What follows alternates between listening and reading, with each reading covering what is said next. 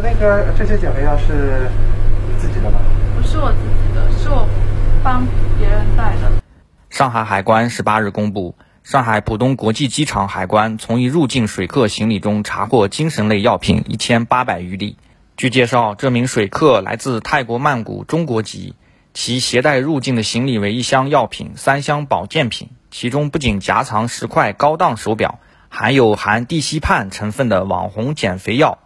一千零七十八粒，重一百九十六点二二克；含芬特明成分的网红减肥药共七百五十六粒，重七十七点四八克。根据水客自述，相关高档手表及保健品药品系其受人所托有偿携带入境。目前呢，上海海关缉私部门已立案侦查此案。上海海关表示，地西泮和芬特明均属于中国严格管制的二类精神类药品。